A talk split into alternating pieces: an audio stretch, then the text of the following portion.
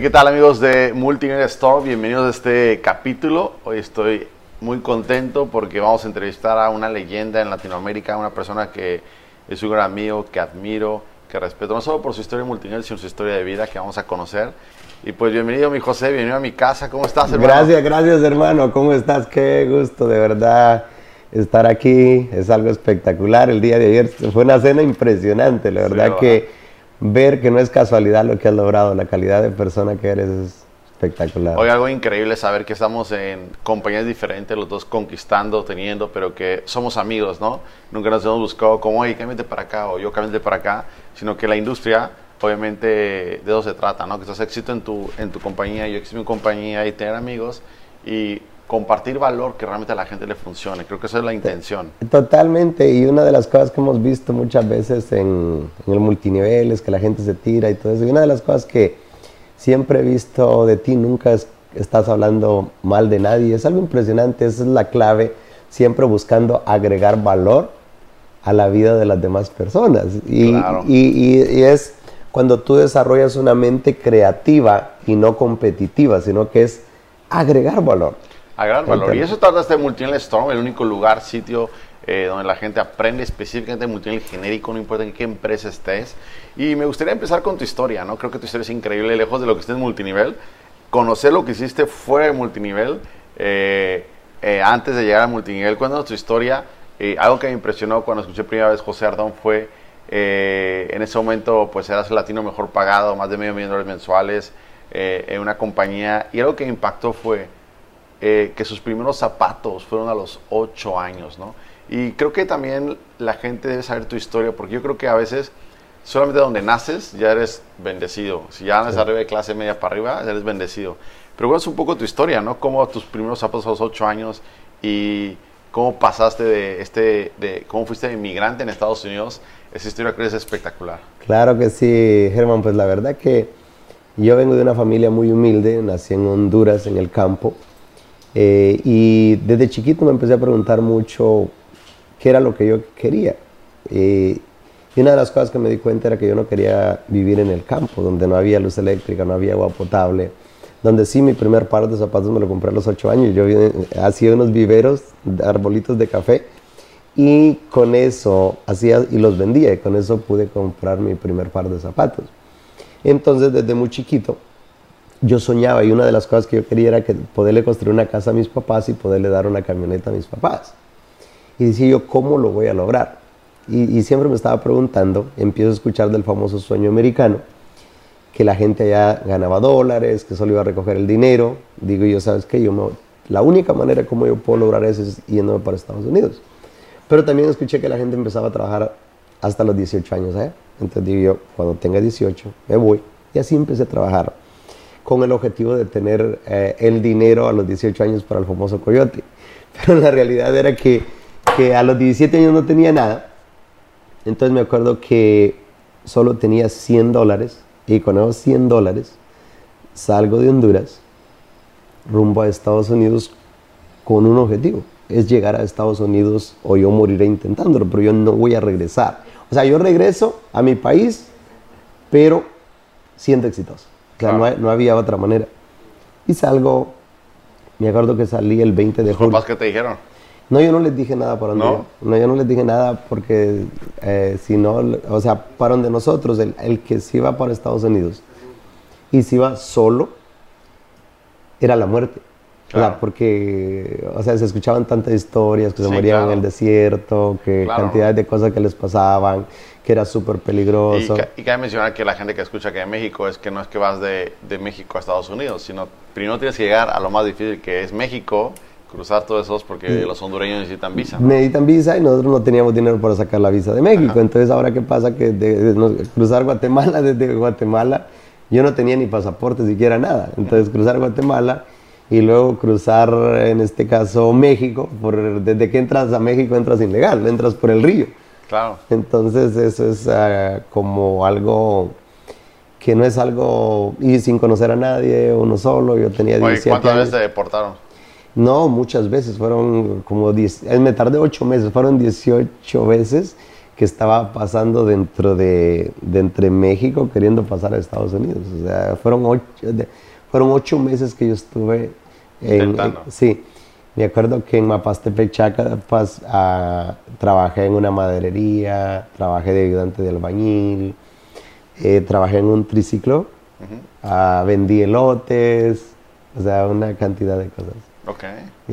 Pero algo bien interesante es ah, una de las experiencias más interesantes que nunca se me olvida. O sea, México fue espectacular.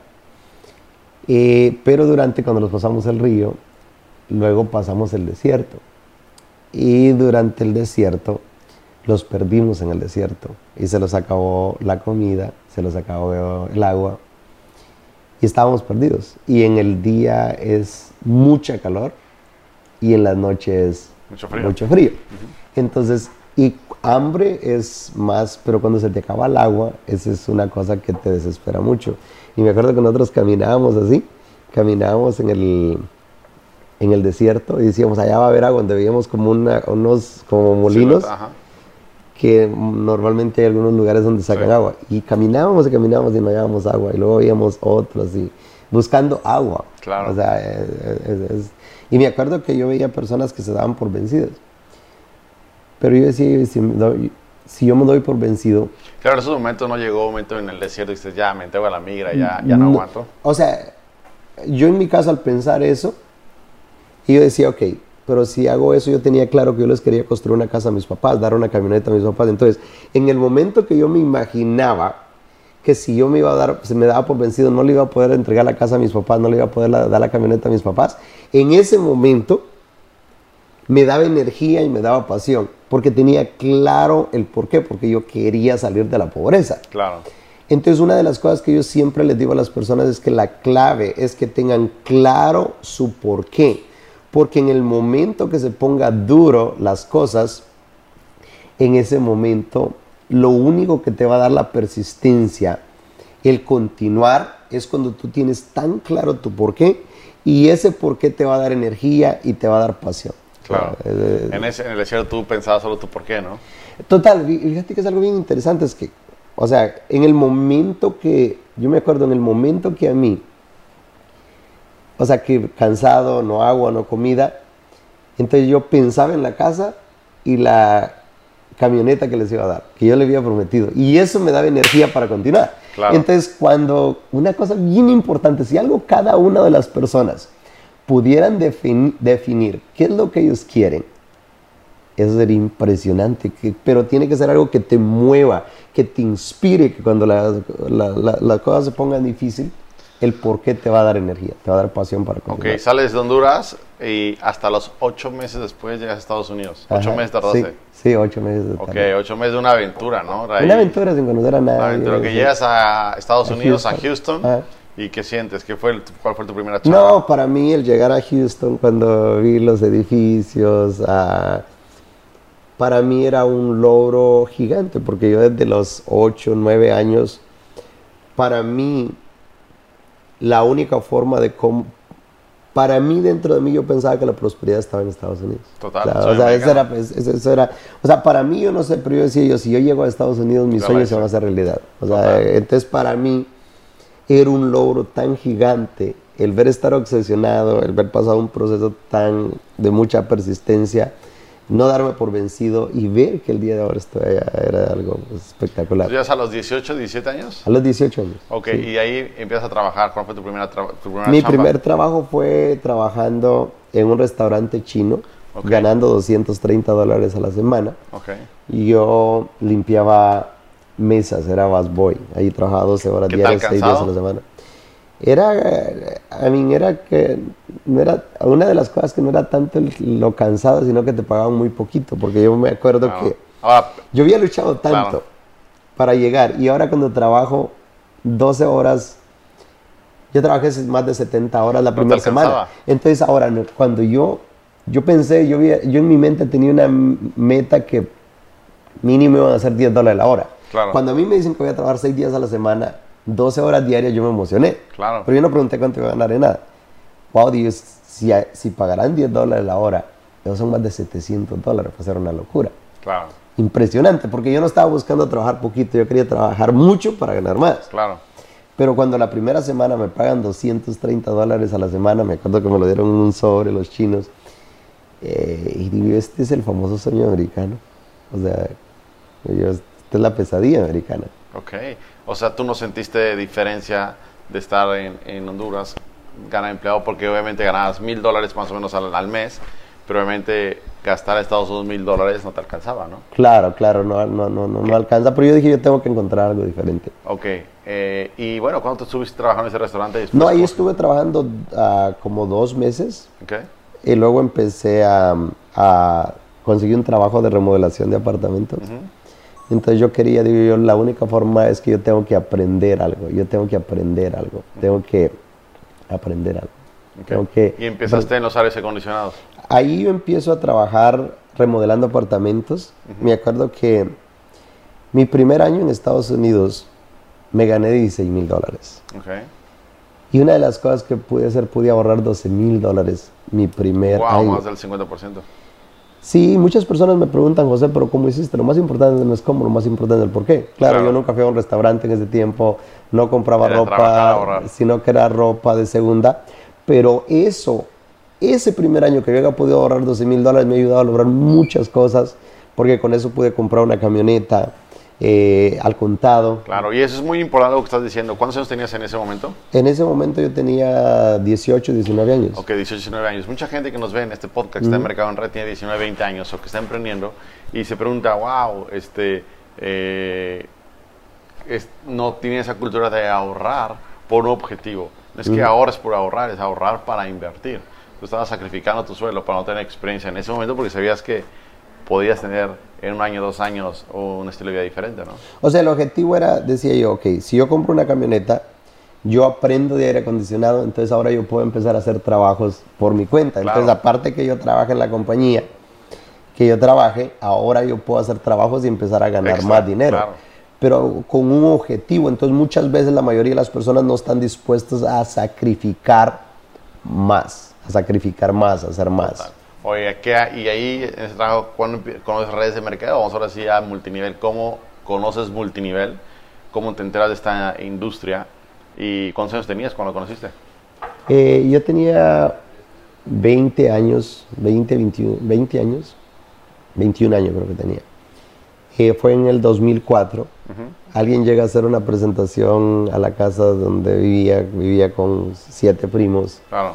Y en este caso, al hacer esta, lle- llegar, eh, escucho esta presentación y yo no podía creer que eso fuera cierto. Me acuerdo que, lo que me acuerdo era que escuché una historia, esa vez de que alguien llevaba siete años y decían que después de siete años se ganaba más de 600 mil dólares al año. Decía, yo no puedo creer que sea fue cierto.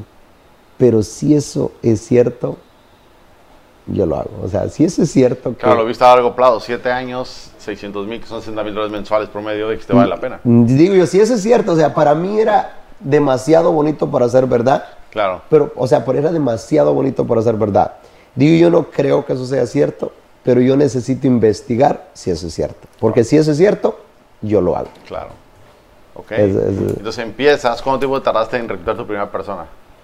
O sea, me acuerdo que yo arranco, lo primero fue investigar, creer que si era cierto, fue empecé a ir a todos los eventos, porque yo no, o sea, demasiado bonito para ser verdad. Voy a un evento a la ciudad de Dallas, Texas, de allá habían alrededor de 4.000 personas. Ahí yo escucho muchas historias y hay una historia que me impactó, que, o sea, Dios usa a las personas. O sea, Claro. Había una persona que llevaba 12 años en esa compañía, le había pasaron un video donde él le estaba entregando una casa a sus papás, le estaba dando una camioneta a sus Wow. papás. Entonces yo no estaba viendo a la persona. Yo estaba, me, pude ver a mi historia que ahí era. Y ese día yo salí, desde el fondo de mi corazón, yo tomé una decisión. Digo yo, si esta persona lleva 12 años y se hizo millonario, Claro. a mí no me importa si me toma toda la vida. O sea, o me hago millonario o yo moriré intentándolo, pero nunca, nunca, nunca me voy a dar por vencido. Es decir, que en un evento tú naciste. O sea, en un evento, yo allí, o sea, yo salí de ahí. No dije yo lo voy a tratar un año, dos años, cinco años, diez años. No, digo yo, o me hago millonario o moriré intentándolo en ese evento. Es decir, que los eventos son fundamentales, ¿no? Es por eso que los líderes decimos los eventos, los eventos, los eventos. La gente no entiende hasta que vas a uno, ¿no? Es que, es que un evento, o sea, o sea, yo te puedo decir esto, mira, si yo no hubiera ido a ese evento, yo no estaría aquí el día de ahora. Yo no estaría hablando aquí contigo. Claro. Porque ahí tomo una decisión. Primero yo no creía antes de ir a ese evento. Voy a ese evento y yo creí.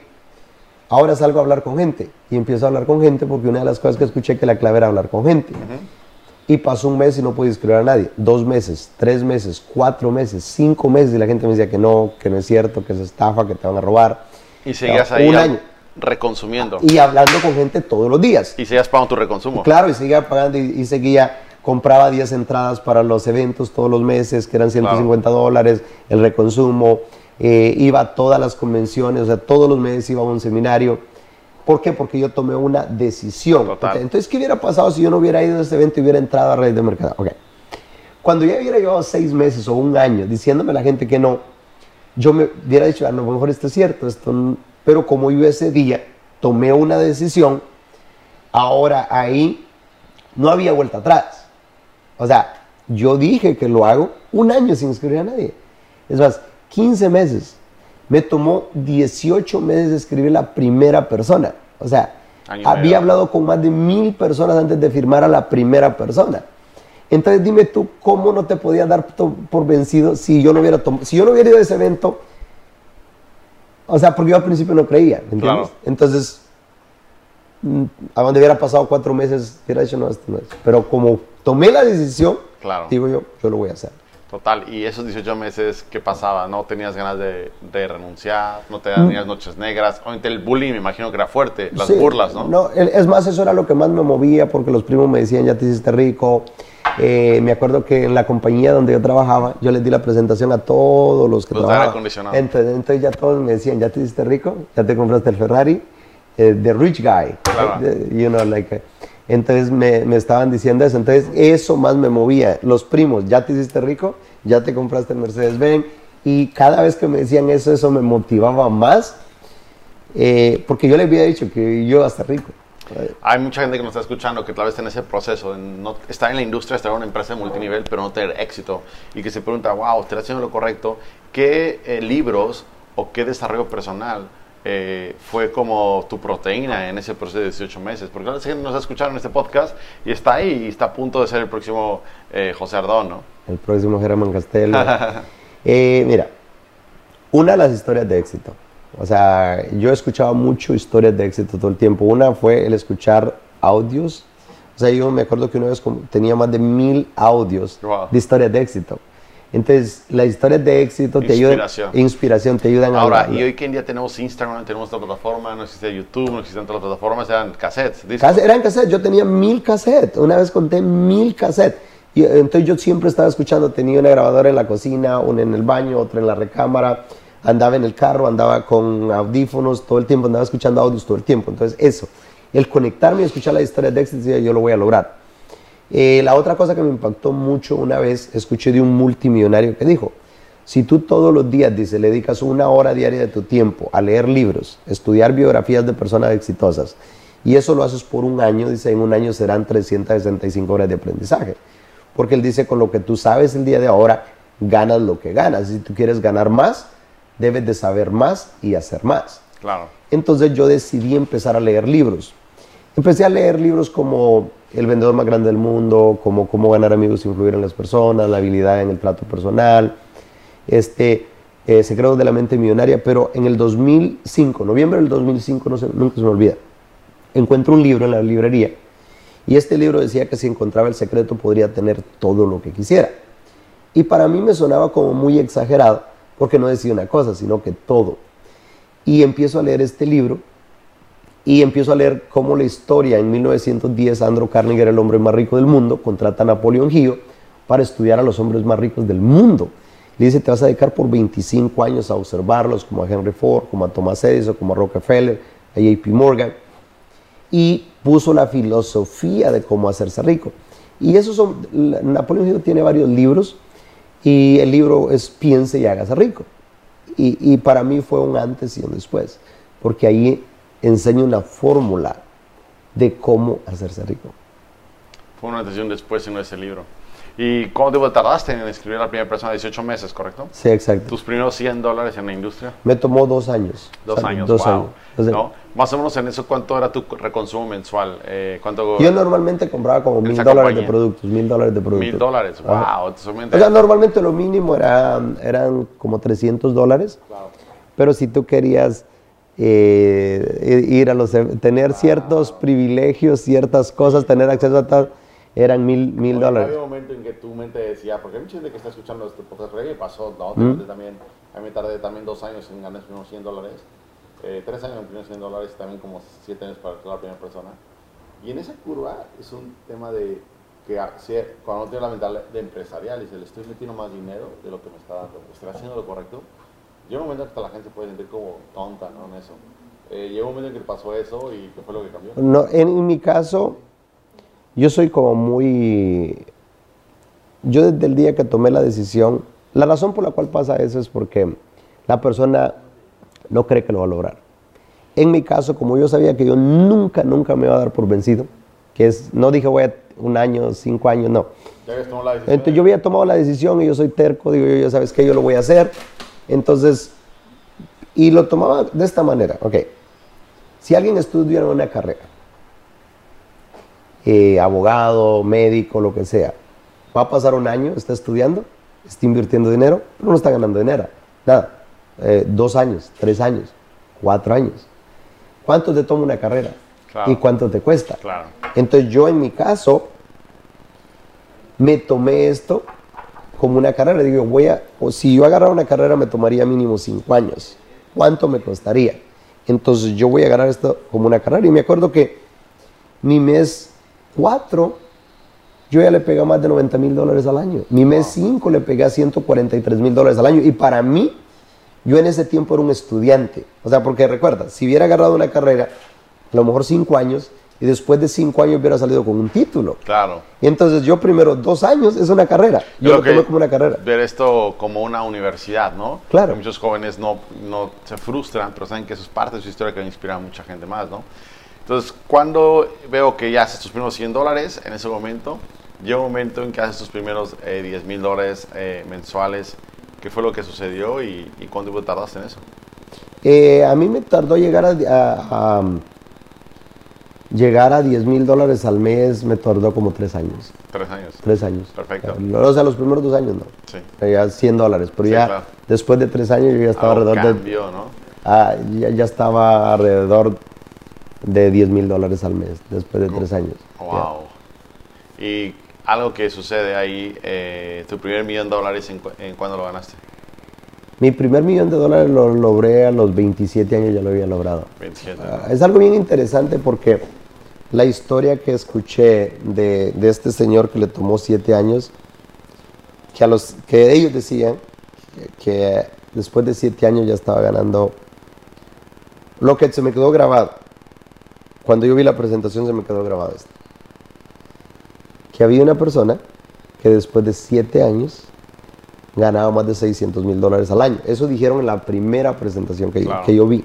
Claro. Lo único que se me quedó fue eso, que alguien, después de siete años, ganaba más de 600 mil dólares. Se me quedó grabado así. O sea, ok, siete años yo podría estar a ganando. Claro.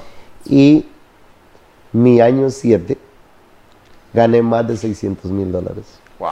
Eso es una locura, ¿cómo funciona? O Y sea, eso en un evento. Es por eso importante que la gente sea multinivel, que tenga resultados, tenga resultados increíbles. Promover los eventos de tu compañía, los eventos de tu equipo, las convenciones, porque aunque somos una digital ahora, no hay como lo físico, que es donde la magia sucede. ¿no? No, es que, mira, las personas tomamos las decisiones en un evento. Nunca, a, a mí es espectacular conectarse a los Zoom, a los entrenamientos, a todo eso es espectacular. Eso es como ley, es como Claro, una universidad. sí, eso es, debe de estar ahí. O sea, no es, no es como opción, es como si alguien quisiera ser un médico Claro. y no quiere ir a la universidad. Eso es. Claro. Y los eventos es clave. Claro. O sea, y si no, es, como querer ser médico sin ir a la universidad. ¿Te dejarías operar de alguien que quiere, que te dice, yo tengo mucha fe, de, de, de, de, ser médico, pero no he ido a la universidad. ¿Estás de acuerdo que no? Claro, claro, claro. Entonces es exactamente lo mismo. Claro. Ahora, y aquí donde mucha gente ya vimos la de, ser un inmigrante, ocho meses de tardarse para que llegara a México, ¿me explico? Entonces, eh, ocho meses a Estados Unidos. A Estados Unidos, perdón, ah. a Estados Unidos, ocho meses a Estados Unidos. Eh, llega un momento pues que el, mercado en red fue realmente para ti, ¿verdad? Eh, American Dream, el sueño americano, ¿no? Sí. Empieza a desarrollar y mucha gente que ya estás aquí, eh, pues hay gente que está aquí en la en multinivel quiere saber esas cosas, preguntas que la gente se hace, ¿no? De, yo le llamo como eh, cuando empiezas con la juguetería, ¿no? Eh, ¿Cuántos millones has ganado ahorita en, la, en, en, tu industria? Uno. Dos, ¿qué son las cosas que, que has podido comprar? ¿Me explico? Que no se trata de gastar dinero, pero que es wow, tuviste un Ferrari, ¿me explico? Que dices, ¿qué es lo que te ha dado mucho más gusto que has tenido ya ahorita probando las miles del multinivel? Para que sepa que la gente lo que le espera, ¿me explico? Cosas raras que has podido adquirir, ¿me explico? Sentir o experiencias que has podido viajar, ¿no? Sí, este, muy buena la pregunta. Mira, cuando yo leo el libro de Piensa y hágase rico, claro. Eh, nunca se me olvida. Me acuerdo que me puse una meta de 120 mil dólares al año para el 2006 y me gané 129 mil dólares. Entonces, para mí me impactó mucho eso, el ponerse una meta y seguirlo al pie de la letra y que lograr eso. Después de leer ese libro, seguía diciendo que me pusiera una meta grande, algo que la era imposible. Y me acuerdo que me puse una meta y mi meta era que antes de los 30 años me puse una meta de ganar 10 millones de dólares. Esa era mi meta. ¿Sabes qué? Estoy muy feliz y agradecido que a los 30 años me he ganado 10 millones de dólares. Y que les acabo de construir la casa a mis papás, les acabo de dar la camioneta a mis papás. E, e, eso era lo que yo me empecé a repetir todos los días, todos los días. Y es interesante el poder que tiene la mente. Cuando tú aprendes cómo programar el sistema reticular y activas el sistema reticular, nosotros en nuestro cerebro, nosotros somos transmisores y somos receptores, que mandamos señal y recibimos señal basados en la ley de la vibración. Entonces, por ejemplo, si ahorita le podemos llamar y marcar a alguien de Dubai y cae la llamada. ¿Por qué? Porque el teléfono manda señal y recibe señal. Nosotros en nuestro cerebro somos transmisores y somos receptores, que mandamos señal y recibimos señal basados en la ley de la vibración. Entonces yo empecé a hacer todos los días, repetirme la meta, iba a ver la casa que les quería dar a mis papás. Y lo empecé a hacer todos los días, todos los días, dar gracias por esa casa, dar gracias por ese carro. Y antes de los 30 años había logrado la meta. Y los, yo conecté eso con mi sueño que era construir la casa a mis papás. Uno de los logros más espectaculares que he tenido es poder llegar un día con mis papás y decirles, papás, lo que un día les prometí cuando estaba chiquito, aquí está, sí aquí está la casa, una casa espectacular. Eh, el poderles decir a mis papás, no tienen que volverse a preocupar por dinero, yo me encargo de ustedes, o sea, de aquí en adelante ustedes hacen lo que ustedes quieren. Eh, el poder tener la tranquilidad financiera, la libertad financiera, donde uno de mis sueños era que de los 30 años en adelante, todo lo que hiciera lo hiciera porque quería hacerlo, no porque tuviera que hacerlo. Claro. Entonces, de ahí en adelante ese era mi sueño. Yo trabajaba muchísimo por tener la famosa libertad financiera. Lo que pasa es que muchos la libertad financiera la tienen confundida. Total. Y no entienden lo que es libertad financiera. Total. Entonces yo me obsesioné tanto por tener la libertad financiera. Y si tú me dices los logros más grandes, construir la casa a mis papás, darle la camioneta a mis papás, poder llegar con mis papás y decirles, de aquí en adelante ustedes nunca tienen que volverse a preocupar por el dinero, porque su hijo se va a encargar de ustedes. Eso es algo muy bonito. La otra es la el tener la libertad financiera de hacer solo lo que amas hacer. Yo no hago nada, gracias a Dios, que a mí no me guste. Yo solo hago el día de ahora las cosas que amo hacer.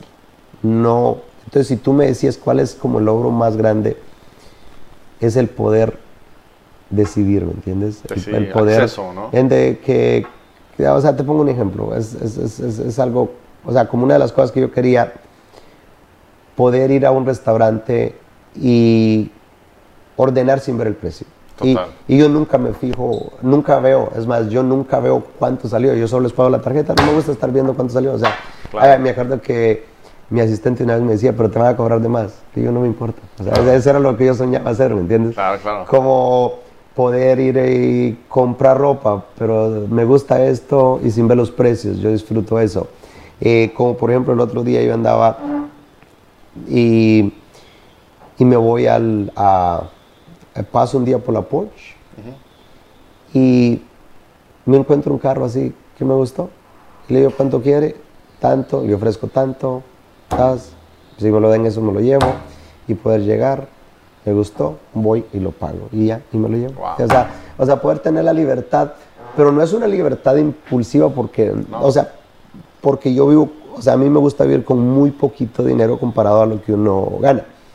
Entonces... Que es muy importante, ¿no? A veces la gente piensa que hay que gastar, ganas 10, gastar 11, no, no, no, no, o gastar 10, 10.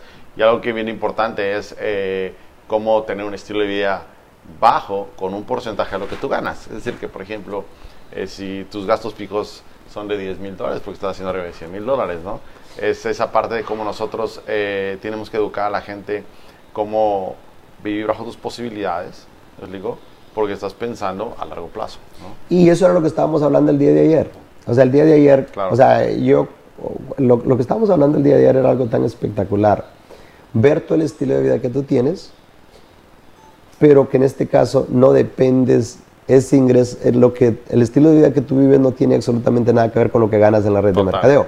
Vienen otros ingresos que vinieron la red de mercadeo. Exacto, entonces en mi caso eso es la fórmula. Yo me acuerdo que yo llegué a estar arriba de 300 mil dólares al mes en esa compañía y seguía viviendo en un apartamento de mil dólares y manejaba un carro 2006, porque yo quería ser libre financieramente. Oye, ¿qué pasaba? ¿Qué te decía la gente? No, o sea, la gente, es más, me acuerdo que una vez eh, había un vecino en mis mismos apartamentos y me acuerdo que estaba en multinivel. Y me dice, oye, pero la gente, ¿cómo es? Dice, dicen que tú ganas esa cantidad de plata, porque tú sabes, en todos lugares, que 300 mil dólares. Claro, claro, Y, Joven millonario. Y, y, y, pero si vivimos aquí, eso es mentira. Y, y, empezamos a conversar, nos íbamos a cenar, los este y lo otro. Pues yo, a mí no me interesa impresionar a nadie. Sí, claro. Y nunca se me olvida, veníamos un día del, del porque vivíamos en el mismo lugar, pero el muchachito se ganaba como, ah, no sé, 3 mil dólares. Vivía en el mismo lugar donde vivía. Entonces decía él, y era un, tipo incrédulo ahí. Entonces voy al buzón y de repente en Estados Unidos te llega el 1099, el 1099, y me llega de la compañía. Y, y, él sabe, ¿no? Y cuando, oh, mira, mira lo que llegó, pero, era, pero yo no sabía nada. Y cuando lo mira, déjame verlo, déjame verlo, decía la cantidad de dinero que yo había ganado. Y era una cantidad bastante grande. Entonces, era algo como, como tan interesante que, pero yo me decía, José, pero yo no podía creer cómo tú la cantidad de dinero que ganas y vivimos en el mismo edificio. Pero es que a mí no, yo, yo, yo vivo, yo, para mí la libertad financiera no tiene precio. Entonces, y esa es una de las cosas que muchas personas no entienden, que la clave es ganar dinero con la red de mercadeo, ese dinero ponerlo a trabajar y uno no vive de la ganancia que gana en la red de mercadeo. Uno vive de lo que produce el dinero, de ahí tiene el estilo de vida. Ahora no tengo absolutamente nada mal con alguien que tiene un estilo de vida de 20 mil, 30 mil dólares, mientras de otras cosas, de otras fuentes de ingresos, gane muchísimo. Sí, lo que yo mucho, cuando ahorré, me pasó mucho en la carrera, ahorré, eh, puse, puse negocios que me fueran cash flow, ese cash flow hoy un día paga pues donde vivo, el, el, coche que tengo, todo lo que hago y sigo creando acúmulos, ¿no? Y eso es muy importante que la gente sepa que debe ser inteligente. ¿Cuántos networkers hemos visto que pues ganan dinero y pues están quebrados ahorita, ¿no? Y frustrados porque dijeron, yo fui diamante y no puede ser, ¿no? Es muy importante ser inteligente con el dinero pero también eh, disfrutarlo, ¿no? Darse sus lujos y ser inteligente con el dinero. Eh, me, en una sola compañía que has estado, eh, ¿cuánto hace lo que has ganado acumulado? es que la gente de multinivel quiere saber. Sí, sí, sí, sí. No, yo creo que, es suficiente. Sí, no, lo que te puedo decir es que antes de los 30 años había logrado la meta. La meta, de, la meta de los 10 millones, que será una... Okay, una, es muy humilde y todo, pero ha, hecho bastante dinero y eso es muy importante que, que le sepa que vale la pena como alguien inmigrante, explico, hizo esto. Y hay gente que tiene mejores cosas que tú, que yo, que, no, que no valoran. yo siempre digo, lo que yo hice, 50% fue suerte, pues donde nací. Todo el 50% lo hice yo. Porque si ya naces en una familia eh, de clase media, ya naces con, con, acceso a educación, ya naces con, pues ya estás arriba del 50% del planeta. Todo lo demás depende de ti, ¿no? Entonces mucha gente debe valorar dónde está, ¿no? Entonces ya los networkers a veces son de cristal, ¿no? Eh, ahora vamos ahora sí que a las preguntas ya de gente que nos está escuchando con experiencia, que es, en esta industria pues obviamente tan bonita, tan sencilla, la gente quiere saber esos momentos difíciles. Seguramente en esta industria, líderes que tú formaste, te pasó que se salieron de tu equipo. ¿Cómo, confrontar eso? Tal vez tu pierna más fuerte, tu pierna más pequeña, eh, que de repente hay una traición, ¿me explico? Eh, una traición, un cambio de dirección, que pierdes equipos de mil, dos mil personas. ¿Qué le recomiendas a la gente que vive esos momentos y que piensa que ya valió? No, no en mi caso, yo, eh, esta es la cosa, es, yo mi enfoque es aportar valor a la vida de las personas. O sea, ese es mi, mi objetivo, ese es uh, lo que a mí, ese es como algo personal mío, que a mí me encanta aportar valor en la vida de las personas. Eso es lo que a mí me mueve. Y si alguien está trabajando conmigo y decidió ir, ir a hacer algo a otra compañía, yo le deseo mucho éxito. Y me alegro de verdad, de corazón, que a esa persona le vaya súper, súper, súper bien. O sea, a mí me alegra que diga alguien, o sea, estuvo trabajando con José y luego se fue y está teniendo mucho éxito. Claro. Me alegra eso. O sea, de corazón a mí me alegra. A mí, la verdad que a mí no, no es como que me afecte. ¿Qué le recomiendas a la gente que pasa un momento de frustración? Tal vez, no hablamos de que alguien se salió, pero por ejemplo, cuando en volúmenes, ¿no? Tú sabes que los volúmenes suben, bajan. Sí, sí, claro. ¿Cómo, quiere negocio? Siempre digo a la gente que le pasa a alguien ¿cómo, ¿cómo estás increíble, creciendo? Tú vas con 10 empresarios, le preguntas, ¿cómo va la empresa? Pues más o menos, el mes pasó bien, tal, tal, no como una empresa normal, ¿no?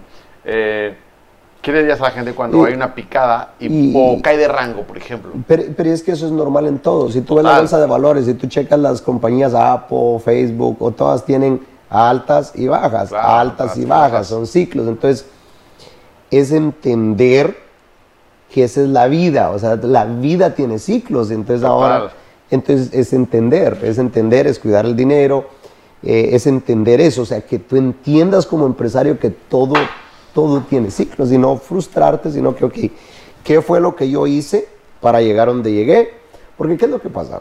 muchas veces también pasa esto.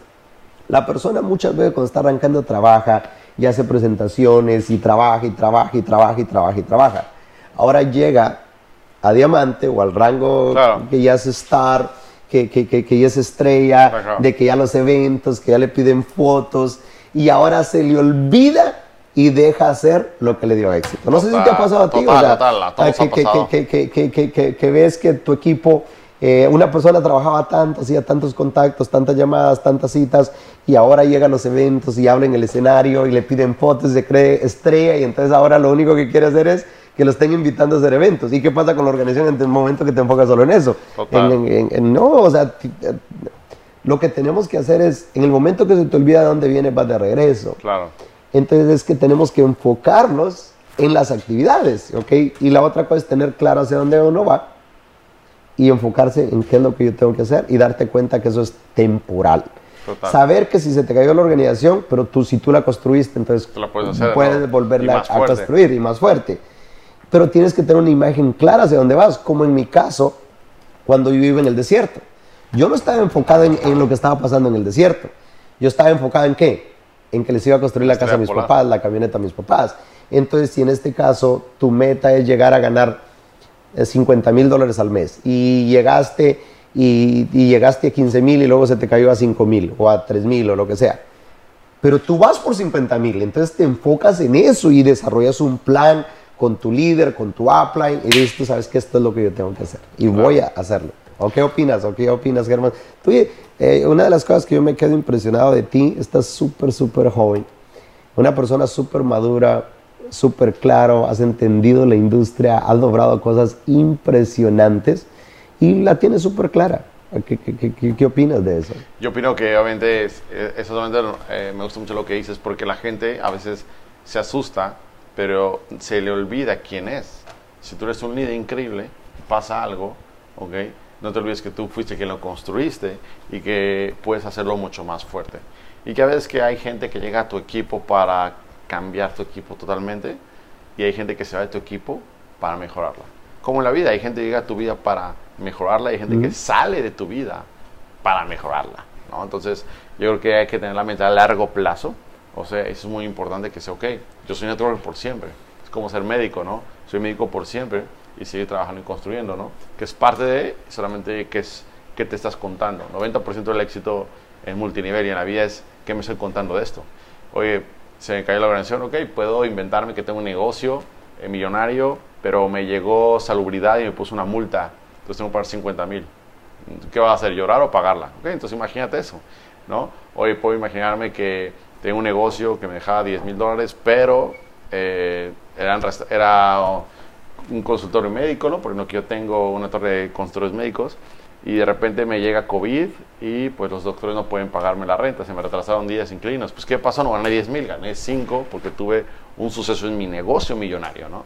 Entonces yo siempre digo, mejor me cuento esto, no sé si es la verdad, pero me hace sentir mejor, transformo esa lingüística y tengo éxito. Y es que tú creas tu propia verdad. Tú creas tu propia verdad. Tú creas tu realidad. Claro, exacto. O sea, eh, esto es negro porque hablamos español, ¿no? Pero para un americano es black. Entonces, lo mismo, para nosotros tenemos que crear nuestra propia lingüística, ¿no?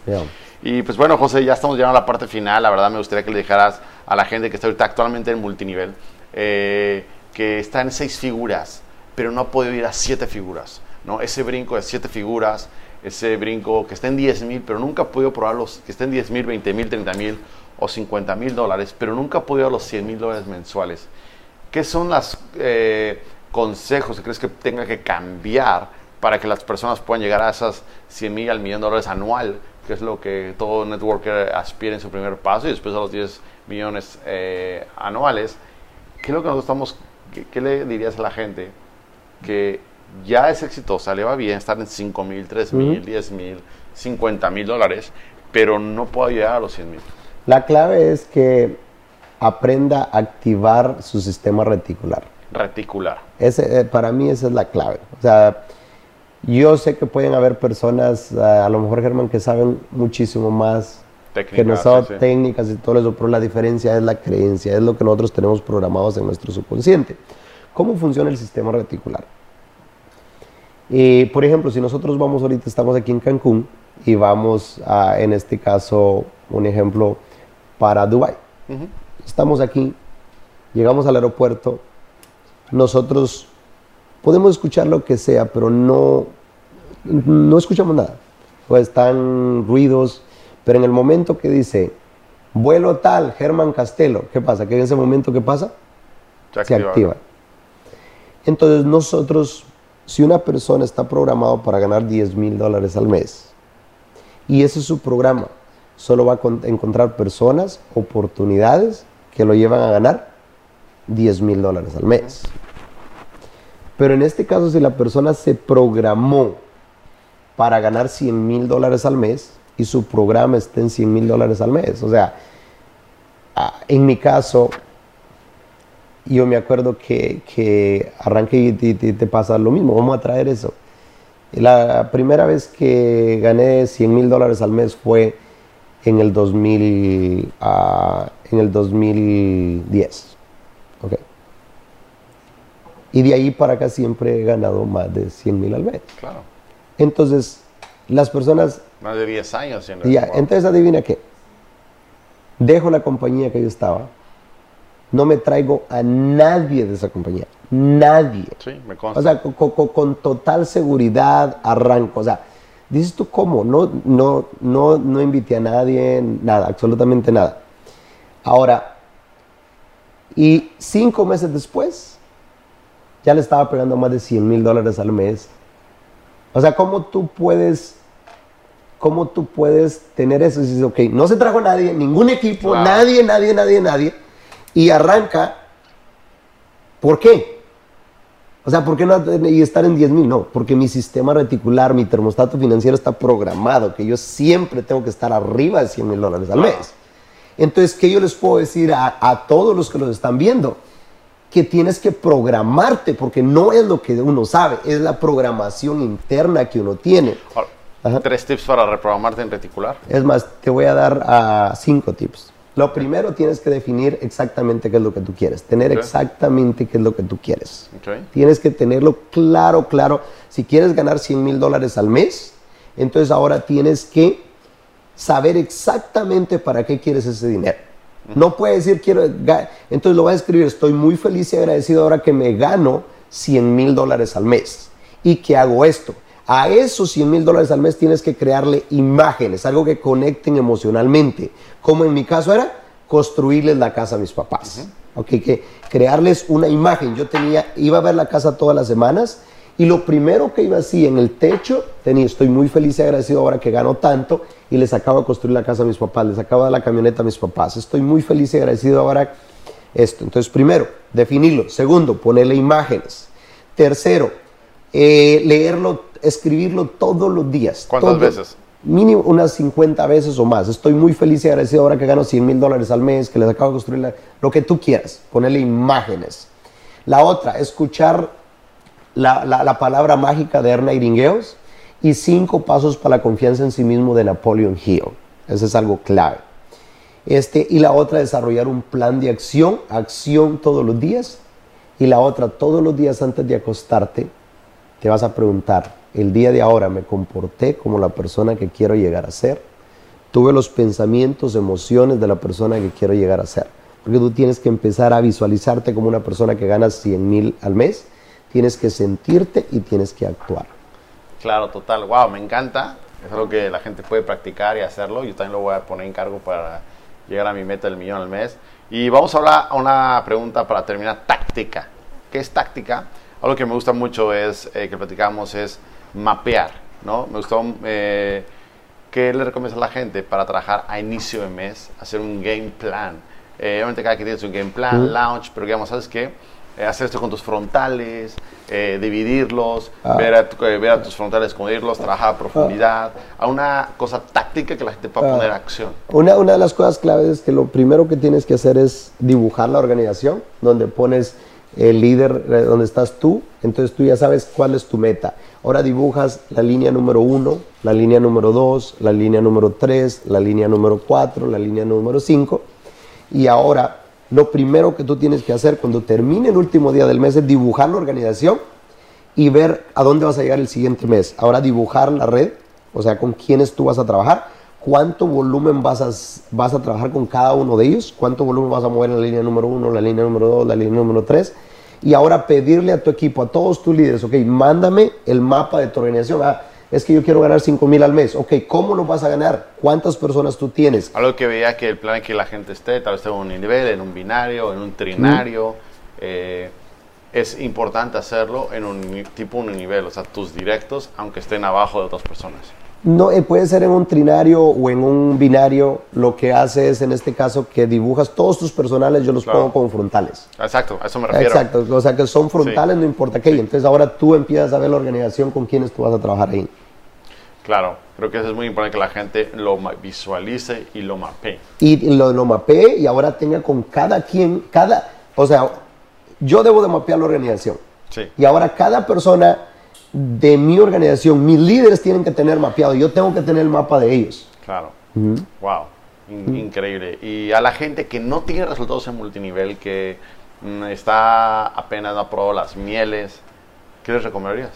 Para mí sería definir qué es lo que quiero. Para mí es escribir exactamente qué es lo que tú quieres como una película. Una, una película en este caso hace un guion. O sea, por ejemplo, un actor, ¿qué hace un actor?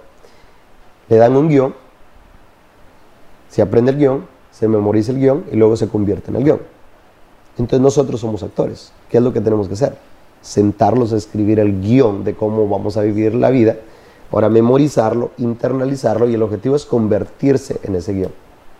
Oye, cuéntame, ¿por qué hoy en día, eh, yo recuerdo que estabas en Houston y recuerdo que de repente, ah, sí, el- eh, en Houston decías, me voy de Houston, voy a ir a Latinoamérica. Te- estás viviendo en Colombia, ahora en Medellín, increíble.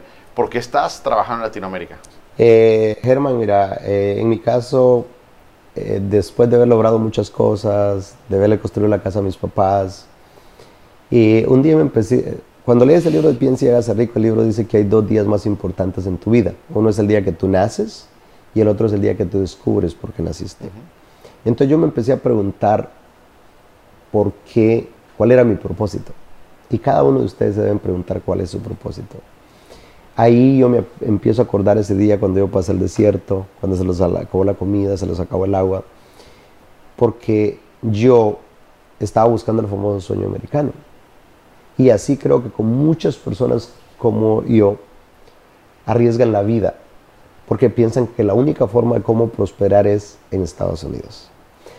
Y cuando yo empiezo a leer libros, a ir a seminarios con Anthony Robbins, con Bob Proto, con todo esto, me doy cuenta que la prosperidad no está en Estados Unidos, sino que está dentro de cada uno de nosotros. Dios nos dio más potencial del que podamos utilizar toda la vida y nuestra tarea es desarrollar el potencial que está dentro de ti. Entonces, en mi caso, lo que yo me di cuenta, lo que yo quería hacer era compartir estos principios que habían transformado mi vida, compartirlos en Latinoamérica. Y mi sueño es poder crear prosperidad en Latinoamérica y que podamos transformar lo que es el sueño americano en el sueño latinoamericano y que la gente se dé cuenta que aquí pueden prosperar, que aquí pueden prosperar. Y eso es lo que a mí me mueve, la transformación de Latinoamérica, que las personas nunca tengan que pensar que tienen que salir para otro país ir. Y yo sé que hay una sola manera de cómo transformar la vida de una persona, de una familia, de un país, de un continente, eso es a través de educación. Entonces lo que a mí me mueve es que podamos entrenar a un millón de personas que desarrollen su potencial, que aprendan cómo ganar dinero, cómo mantener el dinero y cómo hacer crecer el dinero, porque yo creo que con un millón de personas transformamos Latinoamérica. Y tú en este caso no tuviste que ir a Estados Unidos para poder hacer tu sueño realidad. Entonces eso quiere decir que en cualquier lugar la persona puede prosperar y ese es mi objetivo. Que juntos, recuerda, Dios te dio más potencial del que puedas utilizar toda la vida. Y nuestra tarea es desarrollar ese potencial. Y a mí estoy muy contento por poder ver personas como tú, Germán, que tienes sueños grandes, que tienes metas grandes y que le estás compartiendo a las personas cómo pueden prosperar y poder hacer cosas grandes. Así que juntos, como juntos vamos a poder transformar lo que es el sueño americano en el sueño latinoamericano y poder cortar la cadena de pobreza y que por generaciones venideras nunca tengan que volverse a preocupar por el dinero. Fantástico, pues amigos de Multinivel Storm, MLM Storm, gracias por escuchar este episodio, espero que les haya gustado. Suscríbanse al canal, síganos en las redes sociales, en Instagram, en Facebook, en YouTube. Esta fue una entrevista de siete figuras, una entrevista con un multimillonario en red de mercado. Espero que te deja los comentarios aquí en el video de qué te gustaría que habláramos, de qué te gustaría que platicáramos. Deja ahí los comentarios y nos vemos en otro capítulo de Multinivel Storm, el único lugar donde los profesionales en mercado en red Latinoamérica se están entrenando.